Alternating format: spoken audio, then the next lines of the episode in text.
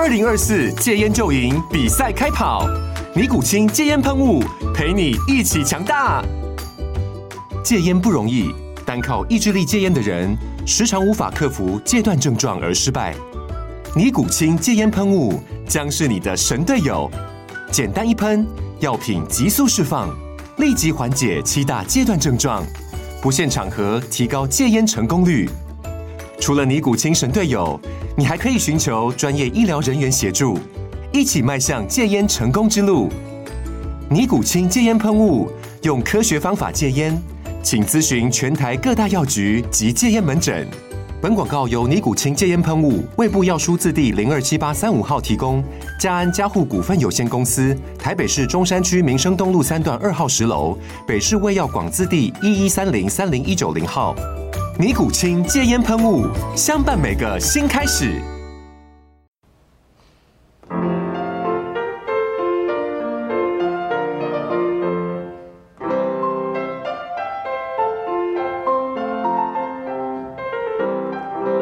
各位听众，大家好，欢迎收听第四十三集的廖教练碎碎念。这一集我会尽量稍微简短一点，因为时间有点晚了哈。礼拜今天是三月五号，礼拜六，嗯，三月四号礼拜六 凌晨的礼拜天呢，礼拜天凌晨。好啊，为什么会这么晚录音呢？因为家里长辈近日确诊，所以在张罗一些大小事情，稍微有一点点忙。当然啦，主要的原因还是因为我懒，所以事情就一直往后拖延。哦，所以到了这个节骨眼的话，不得不赶快把一些重点讯息传达一下，然后提早收工哦。今天我们要来讲的话题呢，是一个，呃，也许很多人不敢或是不愿意去碰触，或至少是在提到的时候会语带保留，有一点有一点畏惧的，呃，题材叫做什么？我们要来探讨人种跟运动能力跟天赋的这个关系。我还记得我在研究所的时候，我有一位老师哦，他他姓张，他不是我的指导教授，但是他那个时候负责教我们一堂课，叫做训练学。那这个老师他的脾气很硬，他 呃，我毕业之后没多久，他好像也不知道为什么原因，好像跟我有点不太愉快哦。那我的信讯息啊、写信啊、打电话啦，他也不接，然后写信他也不会回。但是，总之，他是启发我训练思维一个很重要的导师啦。然后，呃，我的减法训练这本书里面有纵贯本书的全部的中心思想，基本上也是向他学习得来的。呃，那我记得之那个时候学生时期听他讲课，他曾经讲到一些，因为他是那个德国科隆运动大学毕业的博士生，所以我记得我那个时候听他。至少在我个人而言呢，进行研究所之前，从来没有听过说哪一个学派可以把各种训练的这种呃脉络这么清晰的整理在一个框架，整理在一个大的指导原则底下，所以对他佩服的是五体投地啊，好像老师讲的话就是圣旨一样。当然，以做科学这不是一个应该有的做法，但是以嗯以一个入门的。基础背景架构的建立来讲，这是一个很不错的方式。那只是说，我记得那个时候他在课堂上面曾经跟我们讲到一些很很简短的提到啦，就是说，你看那些呃东非的黑人，他们都是比较属于耐力型态见长的；那西非的黑人的话，都是属于爆发力能力比较好的。呃。再讲到一些跟跟天赋有关的东西话题了，很简短的提到而已，也没有多做琢磨。可是我非常清晰的记得，那个时候我在课堂上面就在想说：“诶，老师，你德国的，然后科隆又是东德的，你讲这个话哈，不晓得会不会被人家联想说你是妈的以前纳粹时代还是什么东德苏联共产党那个思维底下那些奇奇怪怪的呃偏见思想，你可能。”还真的不要讲太多比较好。好，所以曾几何时，现在换我来聊这个话题，而且我要讲一整集的 podcast。好，先说我是不是认为一些人种会在体能表现上面有特定的优势？对，我的简我的简短的答案是，确实是对的。像呃亚洲的黄种人，或者是。欧洲的白人社会，呃，至少是在西欧和中欧的这这些白人社会，比较是以呃农耕形态的社会，这个历史悠久的传承下来的这个比较富足、比较富裕，然后比较蓬勃发展的这个地方的话呢，我会觉得这个是跟遗传生物学和演化生物学有一些关系啦。怎么说？当环境恶劣的时候，所谓的达尔文的那种物竞天择、不适者淘汰的这个呃，它的淘汰机制会变得更加的显著了。那人类的文明和科技是可以去跟大自然的一些条件对抗的，但是再怎么样，毕竟是有所限制。当你所生存的地理环境，你的天然条件是比较恶劣的话，比较呃高程度的文明。不容易发展出来，也比较容易被一些天灾、被一些疾病去摧毁。那在这些环境，你要能够蓬勃发展，你要能够活得成长茁壮的话，先天条件就是你的生物条件是强的。因为我们在呃演化的过程中，在每一代每一代的后代繁衍的过程中呢，一定是会有一些比较弱小的会被自然条件淘汰，甚至是其实我个人，我个人有一些。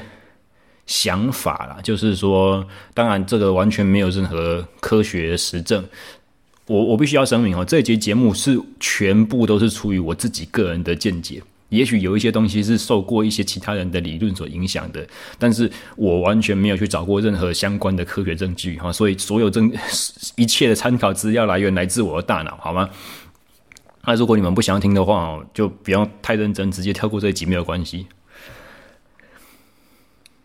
这叫什么？你你投票可以不用投给我。好，讲到哪里去了？对，我我我个人的一个见解就是说，你看人类社会，尤其是像小朋友在学校啦，或者是在哪一些群体里面，呃，像小女生的一些朋友圈里面，为什么会有一些搞小圈圈，然后霸凌的现象？我的猜测，我的一个想法就是说，它其实也是跟一个物种在自己进行适者生存、不适者淘汰的这个机制，这个筛选机制是同样一个道理的。为什么？因为你看，受到霸凌的对象，通常啦，他要么就是身形比较瘦小，要不然的话就是个性上比较内向、比较退缩、比较柔弱一点、比较阴柔一点。那呃，如果你是在一个原始社会，你是在一个以渔猎，你是在一个非常需要以体力、非常需要以机智、非常需要以你的个性和胆识去在这个环境里面去谋求生存的话，然后如果因为人类毕竟是群居的生物嘛，那必须必须要互相彼此照应。那当在这个群体里面有一个特别弱小的个体存在的话呢，它其实存续会拖累这个族群，会拖累这个村落，拖拖累这个呃猎人的村庄的这些脚步，求生存的脚步。所以我的猜测是，霸凌这件事情是存在于。一个群体觉得我们很强，我们这个群体里面不需要弱者，所以看到弱者我就不爽，我就要把他驱逐，我就要把他淘汰的这个呃的这个生物本能，有没有道理？我不知道，但是这个是我自己的想法。呃，很早之前我曾经讲过一集叫做“身为弱者并不可耻”，这是当时我自己对于这个问题的反思。然后为什么我会这样讲呢？我我而且为什么我在这期节目我敢把这个。呃，看法和见解讲出来，因为我从来就不把我自己当成是强者。我在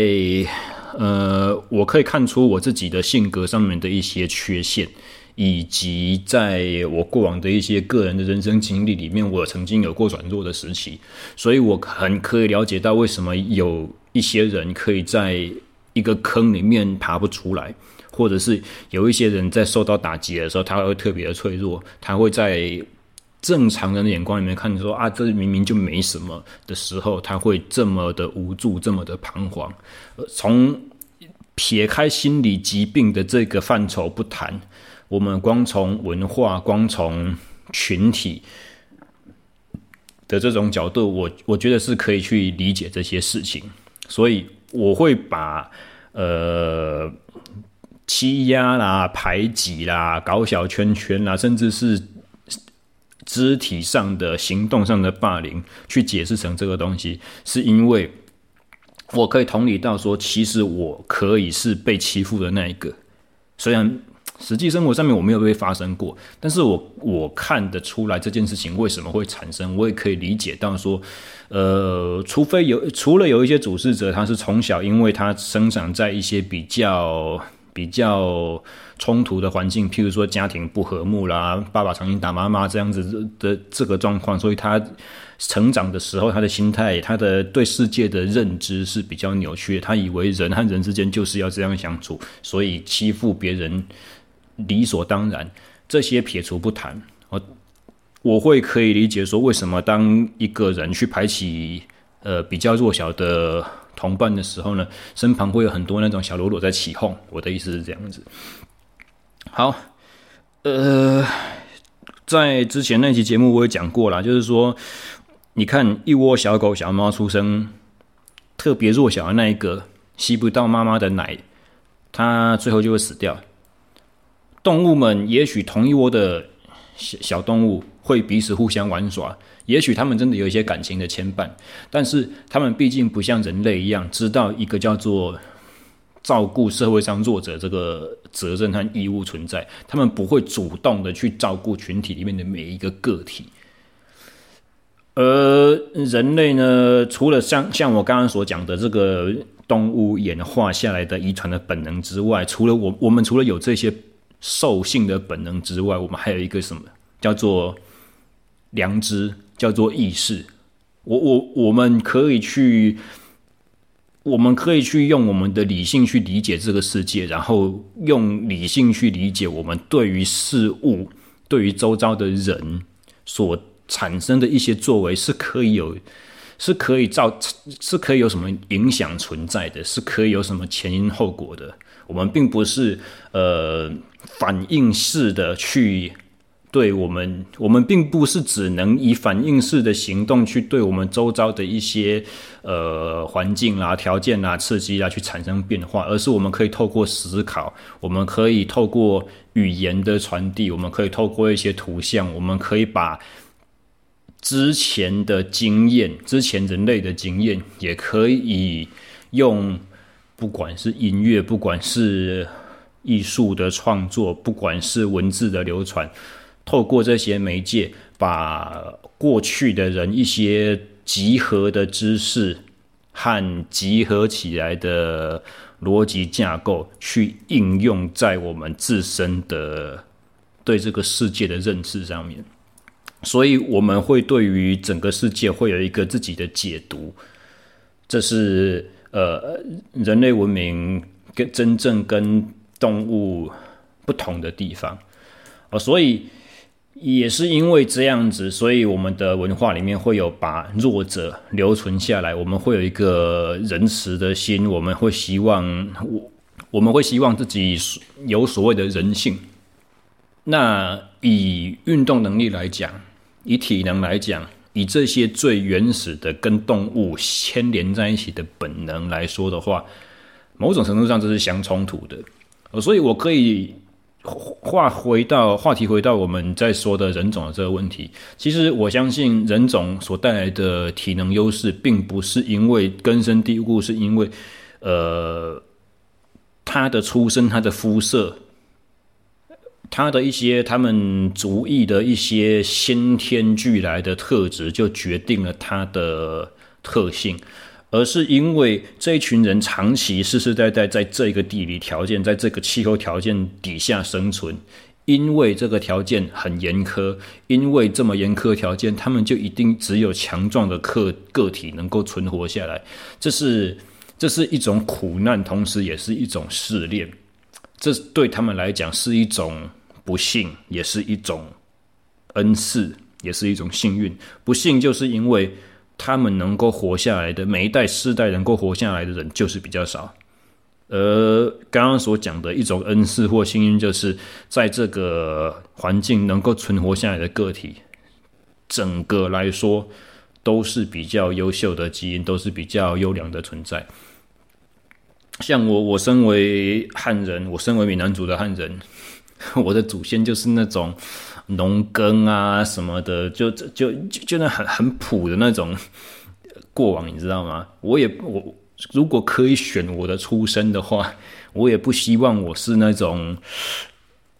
世世代代安逸，相对安逸，相对比较不叫不不受到这种严苛自然条件，相对比较不需要用采集、用狩猎去用战争去取得自己生存的条件。如如果是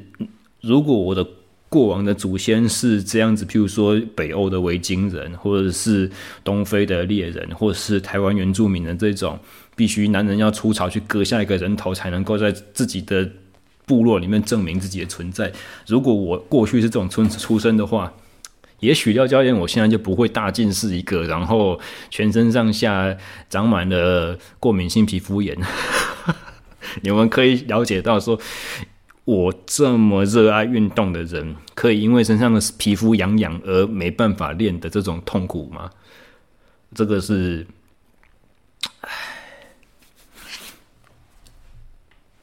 所以，简单的结呃，为前面这段讨论做一个结语，就是说，其实不同人种他的运动的天赋来讲，我的概念是有没有存在差异？有，但是这个差异性并不是先天命定的，并不是你必须要去接受自己是什么样的出身，就一定是什么样的特质。或者是并不代表说我们可以接受你用这样子眼光去看别人说，哦，因为你原住民，所以你一定体能就比就比我好，你一定就比较会唱歌跳舞。我想在所谓的偏见或歧视的范围，这个是我们必须要认知、必须要去避免的。但是客观的来说，或者是科学上证据来上面来讲。不同的人种之间是不是存在着一些可观察到的细微的体能表现上面的差异呢？应该还是真的有。那既然这个客观事实存在，我们要去怎么解释它？我们要去怎么接受它？然后我们要去怎么针对自己目前的，然后在这，然后要在这样子的前提之下呢？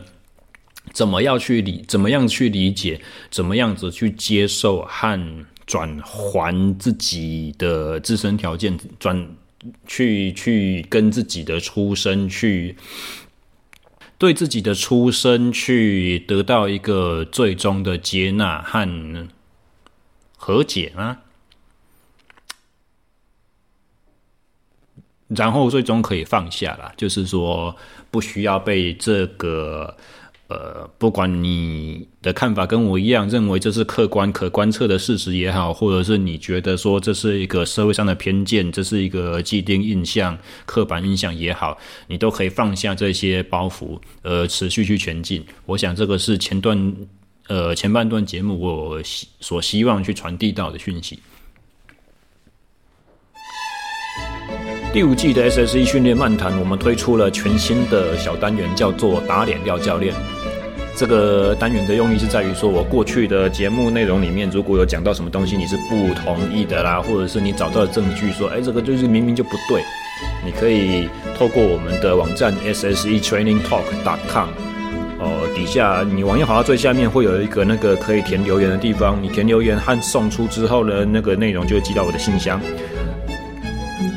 或者是你可以透过脸书，或者是透过 IG，或者是其他任何你所知道的方式，呃，把这些讯息去提供给我晓得。那查证属实之后呢，我就会像今天一样在节目上面去把它说出来哈。那今天今天比要来打脸的不是之前讲过的东西，而是我在书里面写的。我自己在减法训练里面，我写到了积极类的运动的训练里那一章里面呢，我有写了一个廖教练讲故事哦，里面有一个 Valentina Shevchenko UFC 银量级女生呃世界冠军的故事。然后开宗明义，我注下的一个非常大的错误就是，我把 Valentina 的国籍写错了，她是吉尔吉斯的，他的国家叫做 Kyrgyzstan，吉尔吉斯，中文叫做吉尔吉斯，他不是乌克兰人，我不知道为什么我会把它写成乌克兰。天啊，这个真的是太扯了，这个不不可饶恕的错误。我我这本书已经二刷了，一刷到二刷中间，我抓了无数的小笔误，编辑上面的错误、错错字，然后在编著的过程中，我的编辑因为会错意把我改掉的东西抓不胜抓，头头头发都快白了，你知道吗？还以为第二刷出来的内容是 OK 的，没想到竟然还有这种这么离谱的东西。我我，哎，功德高压踢到我这边，好吧，这个就是我自己承认的一个 天大的耻辱。我保证之后不会再发生。我三抓的时候一定会把它改掉。好，以上以上就是今天的打脸廖教练。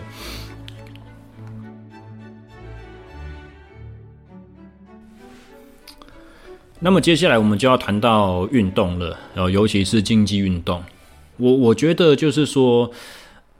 身为人类，你能够拥有竞技这个瑰宝，真的是太美好了。哦，我记得我在第一个公司任职的时候呢，我们曾经有一次内训是请到何立安博士来我们的这个公司内部训练里面去讲。那那个时候他讲什么呢？他不是在说训练，他不是在讲激励与体能，他也不是在说矫正这些东西，而是以他的博士学位运动心理的这个背景来来跟我们解释，呃，参与竞技的真正意义。那这个讲法我非常的认同，所以之后我在呃提到这个话题的时候呢，哦，我总是会引述这个。呃，意见我第第一次，至少在我来讲，我第一次从谁的嘴巴里面提出的，我觉得是必须要给他这样子的 credit，这样子。好，何立安博士他那个时候讲到，就是说，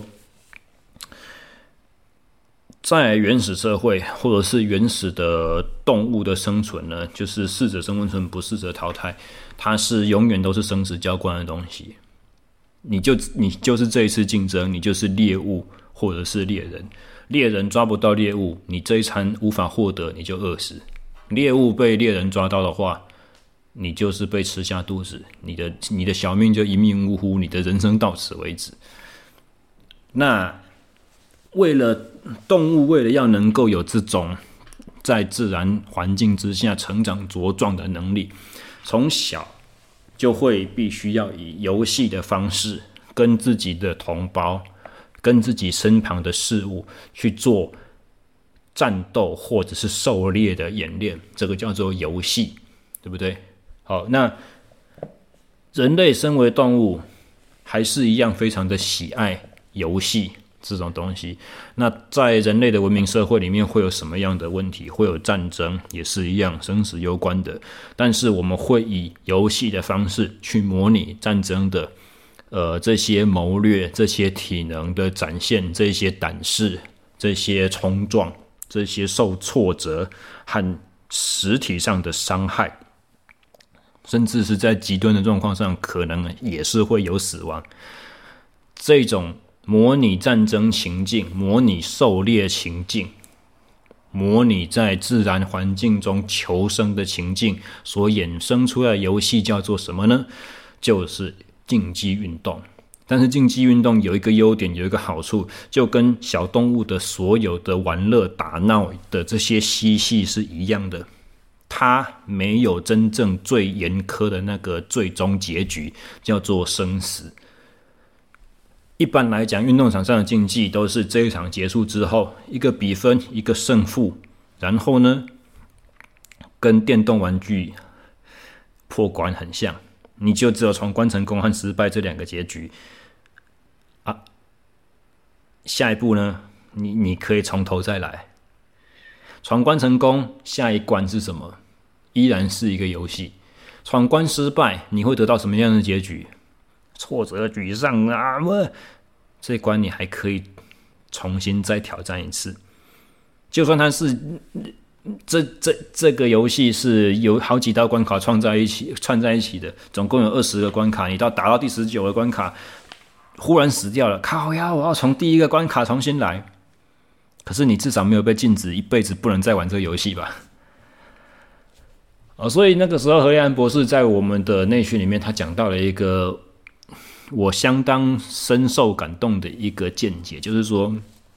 竞技是人人类文明里面少数可以教你怎么去抵抗逆境，怎么去在一些人生上、职涯上，或者是社会上一些困难时刻，可以去挑战你，可以去让你的不管是性格，不管是体能，不管是你的智慧，能够对这一些艰苦的条件做出最佳的应变。竞技运动其实在磨练这种东西，同时他在教会你在呃状况非常紧急、非常高张力、非常高压的情境之下，你要去怎么去应对，你要怎么去思考，同时你要能够不会整个踢笑，你要在暴风雨之中能够冷静的掌舵，你才有办法在这一些。混乱中有最佳的几率去可以成功脱身，这个是竞技可以教会我们的事情。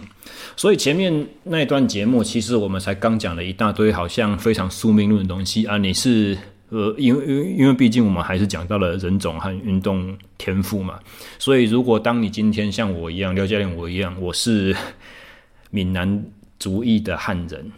我可能抱着这个命定论，我就会在赛场上面碰到说。啊，那个是原住民，我就跟他没得拼啊，还比什么？不要比了。你可以去这样子想，但是还好的是，我认为，呃，演化生物学所带来这种呃影响，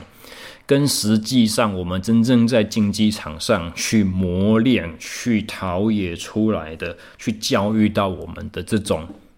文化的、社会的影响，以及个人。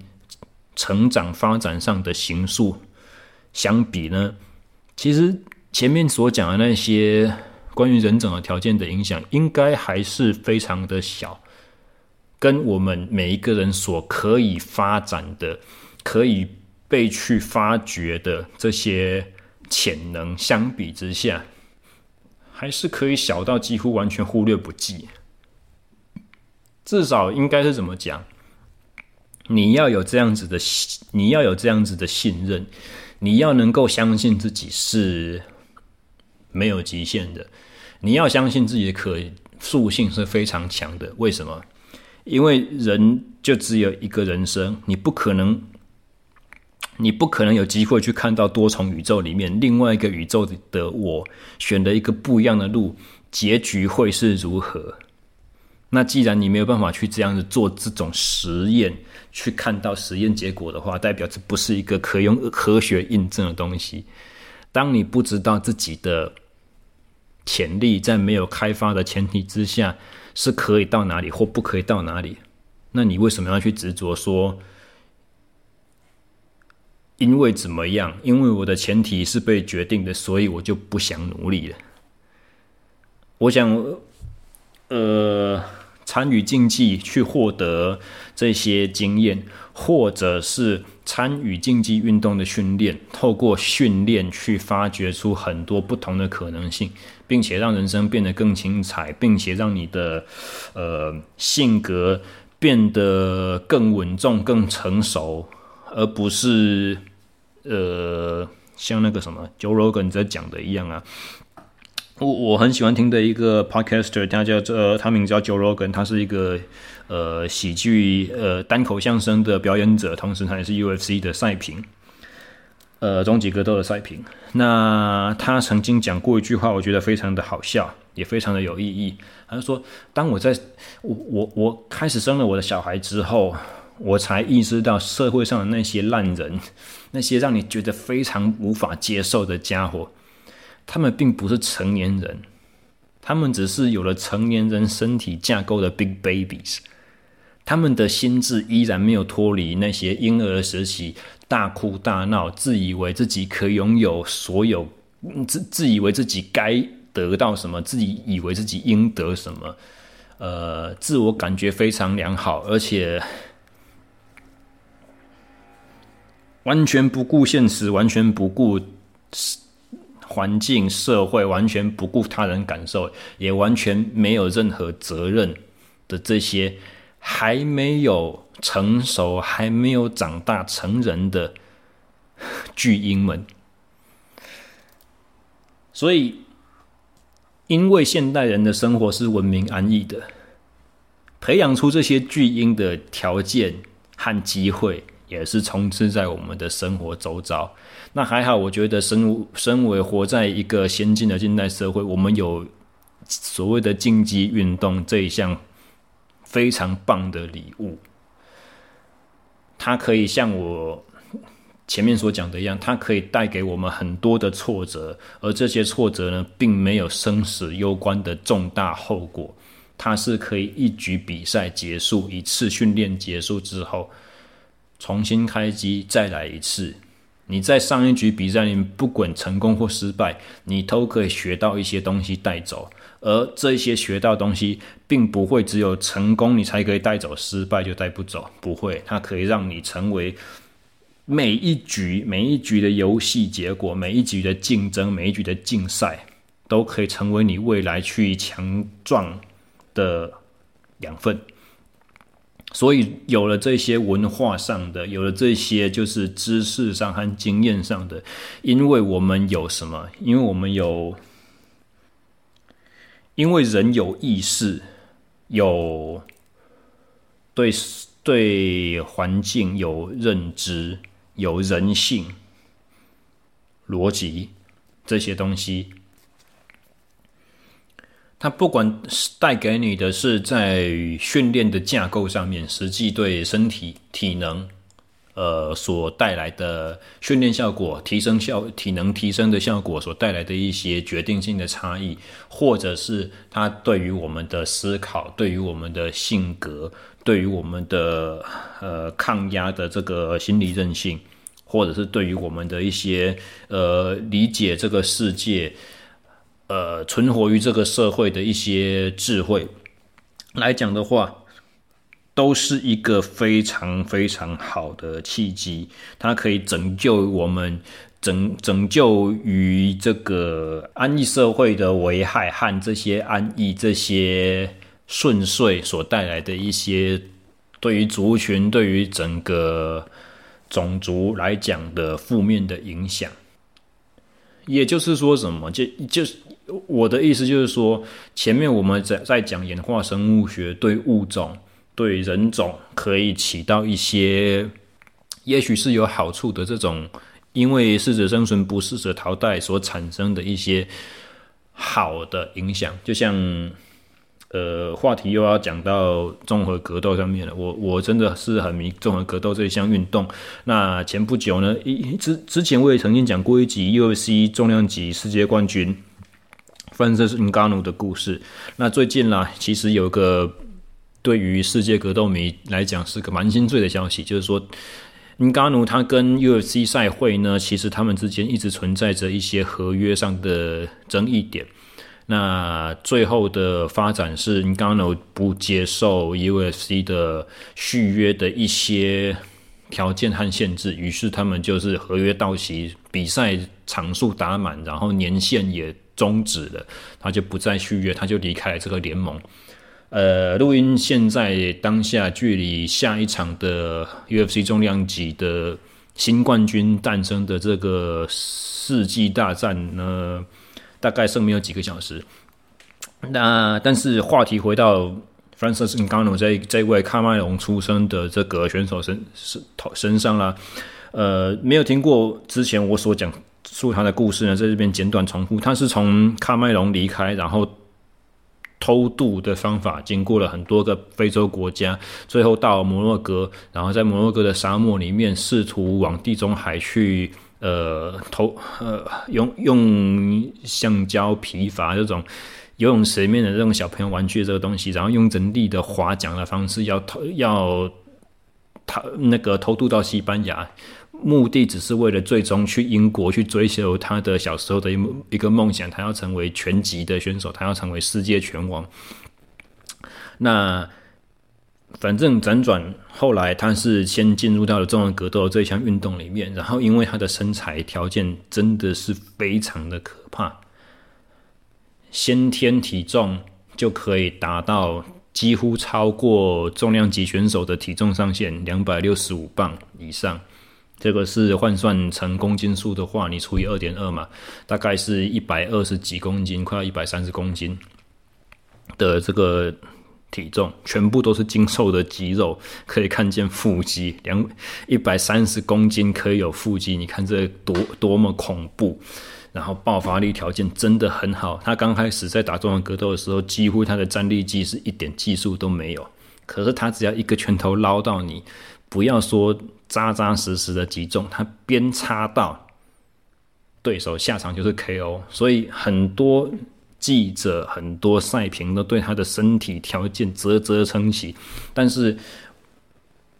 当我刚刚所讲的那个 Joe Rogan 在问他的时候啊，在访问到他的时候说：“说你你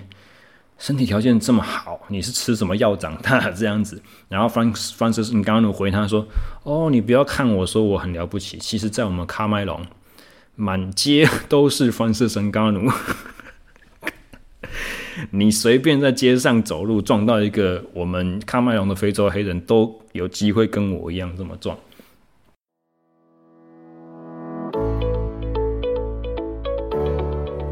大家好，我是廖教练。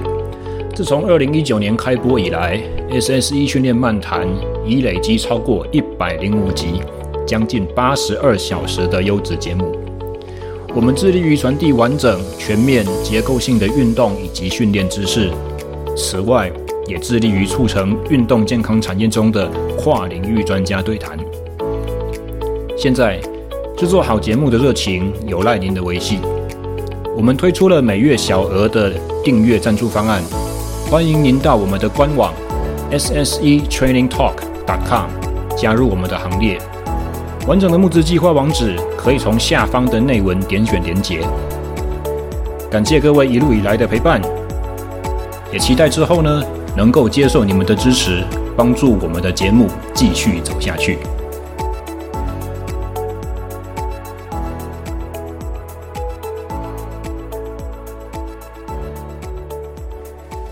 但是啦，其实我们都知道，透过训练体能可以突破，可以提升。所以，假设今天我们看这个事情的眼光，不是说。我的先天条件，我的天花板就在那里。透过训练，我只是把上帝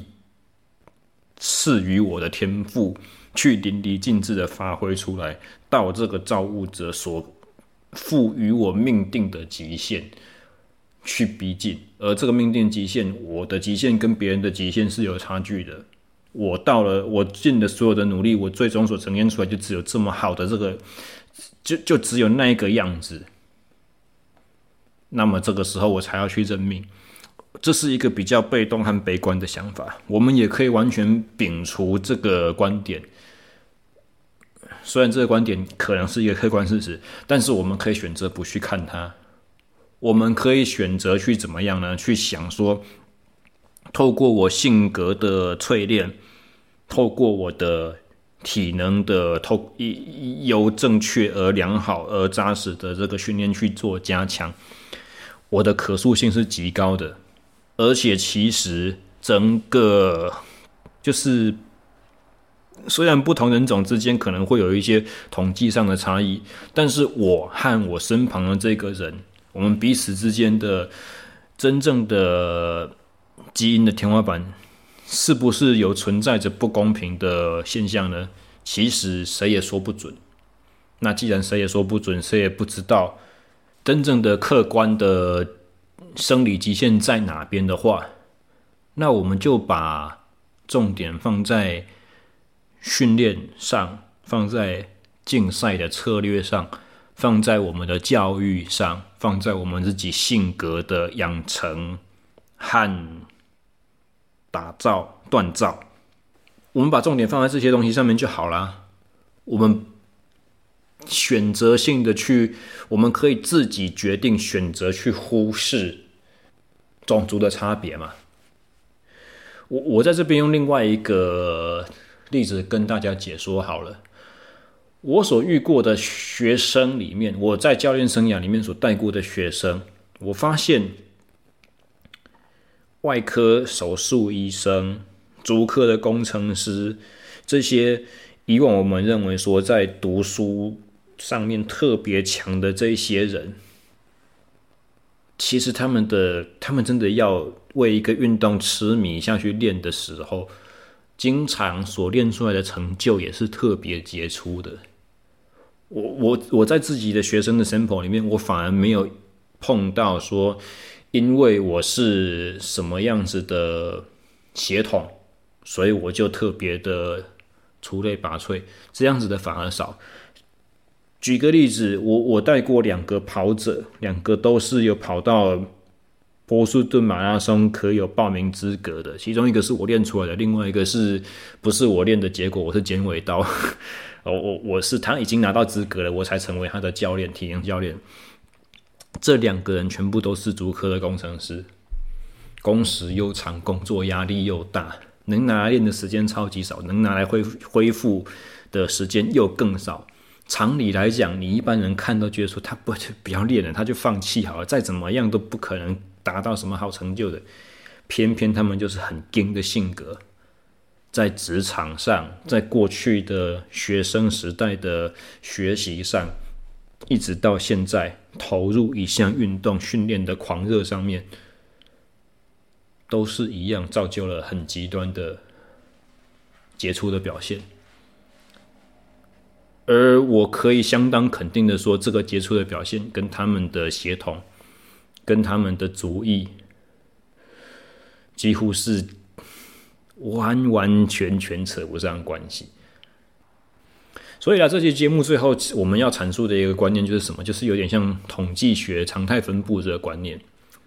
呃，某族群 A 族群和 B 族群，它如果它的在运动能力上面的分布都是一个高斯曲线，或者是所谓的中型曲线，而这个中型曲线，不管是平均数来讲，还是中位数来讲，它确实存在着上面一个。客观可以观察的明显的差异，或者是显著差异，但是中型曲线毕竟都有离群值，毕竟都有一个分布。它的分布你自己虽然是这个族群，可是你可能因为几率，你落在这个族群的比较高或者是比较低的地方，不晓得。就像什么，就像男性和女性的体能一样，整体来说，我们都知道男性的体体能优于女性，但是我今天如果拿一个。运动项目出来比，然后说，比如说我是自行车选手，他是自行车选手，我是男的，他是女的。我自己认识的选手，我自己亲身曾经带过训练的选手，女生黄甜英，我的体能会比他好吗？没有啊，我我可能只有瞬间冲刺的瓦数会比他好。那是因为什么？那是确实是因为我的性别、我的雄性激素、我的肌肉量、我的身体组成，其他所有跟自行车竞技相关的身体素质，还有在赛场上面所能够坚持存活的这些心理素质，他每一项都胜过我。所以这个跟不不就跟我们今天所讨论的议题很像吗？我们换个角度来讲，如果性别跟种族是类似的。你就知道，A 种 A 性别跟 B 性别平均来讲就是占有优势，A 种族跟 B 种族平均来讲相比之下就是占有优势，但这绝对不代表你因为这样子，所以你身为 A 种族你就比那一个 B 种族的选手强或者弱，在整个群体里面的常态分布就已经有这样子。个体之间的变异性所可以带来的差别，远大过于族群和族群之间的这个平均数的差距，这就已经是一个重点了。然后再加上像我刚刚所讲的，人类是有意识的、有智慧的，是有机会透过过往经过往经验和知识和智慧的累积，去对我们未来所要产生、未来所要走的方向有一定程度的影响力的。我有听过一句我很喜欢的格言，我忘记是谁讲的。他说：“我们是自己的预言的实现。”什么意思？以前的我预言。未来的我长什么样子，并且努力去实践它，实践的结果就是现在当下的这个我。所以，今天的我许下哪一个梦想，许下哪一个诺言，并且在每一刻每一刻当下都往着实现这个诺言的方向去努力，那现在自己所做的每一个选择。每一个有意识的决定，都在形塑自己的未来。从这个观点来看的话，每一个人都是自己命运的掌握者。能够理解到这一点的话，我们就可以让每一个每一个个体，每一个每一个人自己去跳脱这些所谓种族。和运动能力相关的限制与影响。那既然你已经相信我们可以脱离，我们可以跳脱这种影响的话，你何必再去执着说这个现象到底是客观存在的事实，或者只是一些歧视和刻板印象呢？所以，它到底是真的还是假的？也许就不这么重要了。好，以上就是本集节目所想要传达的全部内容。我们下个礼拜再见，大家拜拜。